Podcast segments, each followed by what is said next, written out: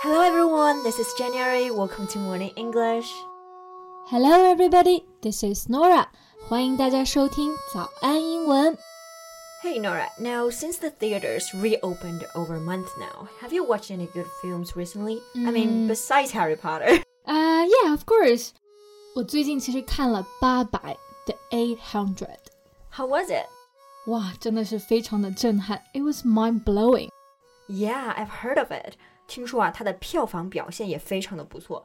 到目前为止啊，是今年全球首部突破十亿票房的电影。是的，So today we're going to talk about movie reviews。那今天呢，就来聊一聊《八佰》这部电影的影评。在节目的开始，给大家送一个福利，今天给大家限量送出十个我们早安英文王牌会员课程的七天免费体验权限，两千多节早安英文会员课程以及每天一场的中外教直播课，通通可以无限畅听。体验链接放在我们本期节目的 show notes 里面了，请大家自行领取，先到先得。You know, it's definitely a path breaker amid the COVID-19 impact. Ah,、a path breaker 就是说开路的先锋。毕竟疫情对电影行业产生的影响非常大，所以这部电影呢能够取得现在这样的成绩，应该说是一个哎 a path breaker。Yeah, although it reached the top of China's box office chart, it has received many mixed reviews.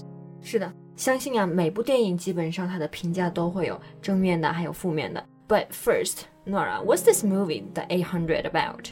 Mm, it's a war epic. 就是是一个战争的巨制片，讲的是历史上有名的淞沪会战。在末期的时候呢，为了掩护中国的主力部队西撤，就有四百二十名战士临危受命去留守闸北。 So basically, less than 420 soldiers stayed in order to cover the major forces' retreat to the west. But why is this movie called The 800 though? Mm, well, to mislead the Japanese enemy, they claimed that they had 800 soldiers. Oh, 哦，所以就是为了迷惑敌人，对外号称八百人。是的，所以被后世呢就称为八百壮士。Yeah, the 800 is a respectable title to mark the war heroes. Exactly. So, Norah, if you have to choose only one word to describe film The 800, which word would you choose? Well, I've said it before. It's mind blowing，简直就是太过震撼了。 Wow, is it that impressive? Yeah, I just feel so overwhelmed by the film. Overwhelmed 在这里呢，就是说，哎，可能给的这个感官实在是太震撼了，已经无法用言语来形容了。对，You know, everything in the film felt so real. This film was so vividly shot that I felt on the spot in person. 哦，就是感觉到画面太过于真实，有一种身临其境的感觉。那身临其境，Norah 刚刚就用到了一个表达，叫做 feel on the spot in person。Yeah。In person，意思就是说亲自的意思嘛。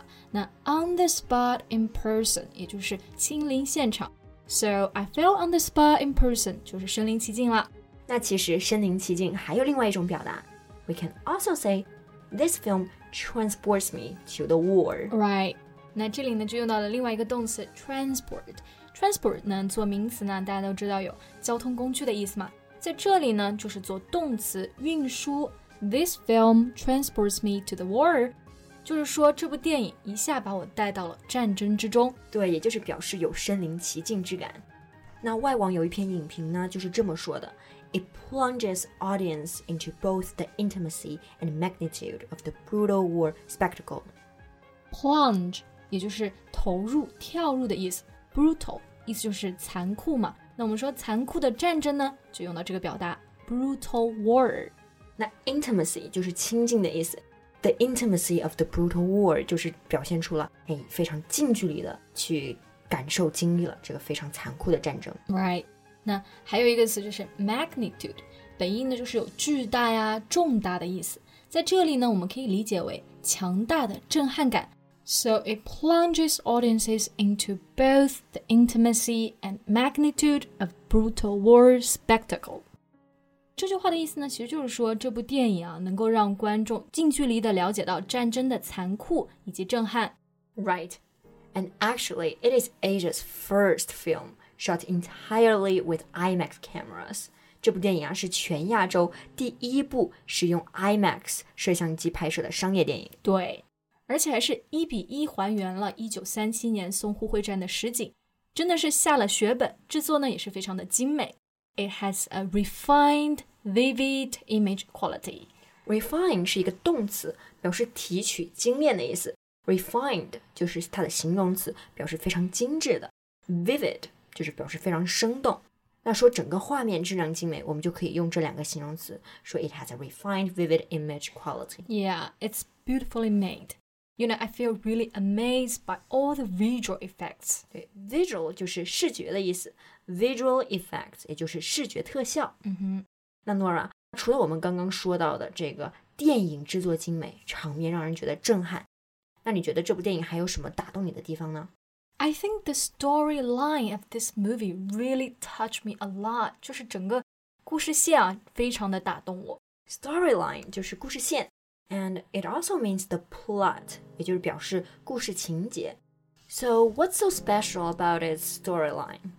It doesn't merely praise the heroes who sacrificed their lives to protect Chinese people, but also focuses on the transformation of ordinary people. 也就是说，他并不是一味的歌颂英雄是如何保家卫国的，而是呢，哎，也将镜头对准了那些普通人。And I guess this is what makes the 800 excel most domestic war films. 对，同时啊，在这个电影里面啊，其实里面很多这个 soldier characters 就士兵的角色，他们其实从一开始并不是就是化身为英雄的身份。What? But soldiers were always pictured as brave and courageous in the movies. 嗯哼，就是在我印象当中，好像一般战争片的士兵都会被刻画的非常的勇敢，然后是那种勇于牺牲自己的人。 Well, not in this movie. Soldier Lao Tie was a coward who didn't dare to shoot Japanese, and Duan Wu wanted to escape from the war only to survive, but eventually joined the suicide battles and sacrificed their lives. 所以看起来这部电影啊，对于人物的刻画有非常清晰的故事线，让人们看到了在战争之下人性的一种转变。对，那中国日报啊，当时就这么写的，他就说，The movie depicts how the glory of humanity emerges when grassroots soldiers are forced into extreme situations. 对 ，depict 就是描述、描写的意思，the glory of humanity 也就是人性的光辉。emerge 作为动词呢，就表示浮现。那么这句话的前半句就是说，这部电影啊，发掘出了人性的光辉是如何升华出来的。没错，那后半句说到，When grassroots soldiers are forced into extreme situations, grassroots 指的就是草根嘛，嗯就是一般是普通的啊、基层的。Extreme situations，也就是极端的情况啊。那整句话的情况下，也就是说，这部电影发掘了其实很多这种普通的草根的士兵啊，是如何在逼入绝境的时候升华出他的人性的光辉的。So Nora, is there any scenes from the movie that really touched you? 嗯，其实电影中真的有很多打动我的画面。那我现在能够想起来的，就是印象最深的，应该就是二十一岁的陈树生，他当时把炸药捆绑在自己的身上，然后义无反顾的纵身一跃，与敌人就同归于尽了。Wow, that's so tragic yet so heroic. 是的，真的是非常的豪迈、壮烈且催人泪下。Yeah. However, this movie sparks controversy as well. 是的，那这部电影呢，也是有很多的这个 controversy，就是争议了。很多人认为它对真实的事件其实有一些改动，有点歪曲历史、编造事实了。 Yeah, many people think this movie presented a distorted history. distort 意思就是歪曲，所以被歪曲的历史呢，就叫做 a distorted history。 是的，虽然这部电影的评价比较两极化，但是呢，我觉得通过这部电影，我们就能够感受到，哎，现在的岁月静好确实是非常来之不易的。Yeah, we should really appreciate the peace earned by the martyrs. Yeah，那今天的节目呢也就到这里了。你有没有看《八佰》这部电影呢？看过的话，欢迎把你对这部电影的想法打在评论区哟、哦。Thank you so much for listening. This is January. This is Norah. See you next time. Bye. Bye. 今天的节目就到这里了。如果节目还听得不过瘾的话，也欢迎加入我们的早安英文会员。